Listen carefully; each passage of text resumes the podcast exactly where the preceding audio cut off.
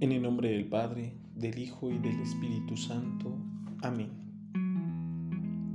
Ven Espíritu Santo, llena los corazones de tus fieles y enciende en ellos el fuego de tu amor. Envía tu Espíritu y serán creadas todas las cosas, y renovarás la faz de la tierra. El Evangelio que meditaremos el día de hoy corresponde al evangelista Lucas, capítulo 21, del versículo 12 al 19.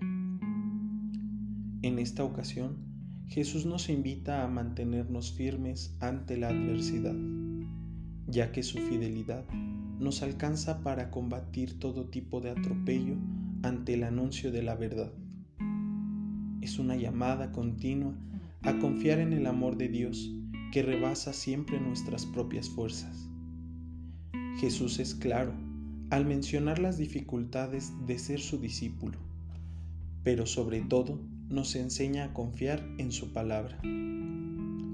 También podemos reflexionar sobre nuestra reacción ante las situaciones que nos acontecen en la actualidad. Sería bueno pensar qué tipo de mensaje proclamamos en estos momentos nos resultaría fácil caer en la tentación de anunciar devastación, desconsuelo y angustias. Pero necesitamos ser mensajeros de la paz, cuya tranquilidad llegará a nuestros corazones si tenemos la apertura a los signos de los tiempos, donde somos y seremos movidos por la certeza de la presencia de Dios en nuestras vidas. Soy Carlos Vázquez estudiante del seminario de Tlanepantla, Nuestra Señora de los Remedios, del tercer grado de discipulado.